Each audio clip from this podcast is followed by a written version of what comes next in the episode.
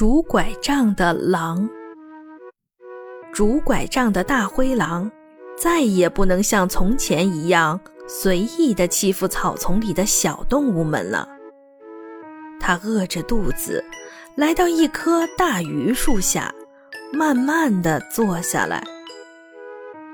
呱，这不是大灰狼吗？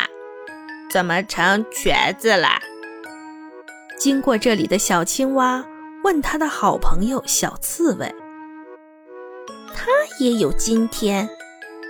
小刺猬生气地说：“他是掉进陷阱里，给摔成这个样子的。”哇，也够可怜的。小青蛙说：“你还可怜他？”小刺猬更加生气了。你知道它吃了多少小动物吗？呱！可是现在它变成瘸子，以后可怎么生活呀？小青蛙又说：“想要不被饿死，除非它吃草和野果。”小刺猬说：“呱！如果那样的话。”他就不会伤害我们啦。小青蛙说：“谁会相信呀？”小刺猬摇摇头。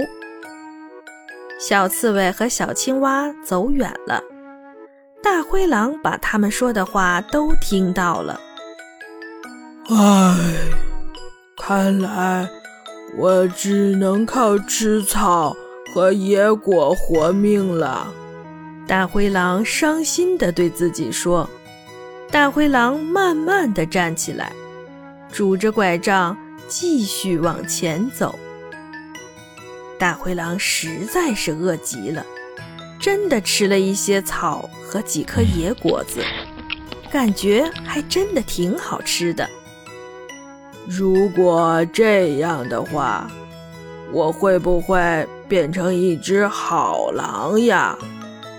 拄着拐的大灰狼问自己，想了半天，拄拐的大灰狼点了点头，对自己说：“我一定会让小动物们相信，我会变成好狼的，我能做到。”啊呜！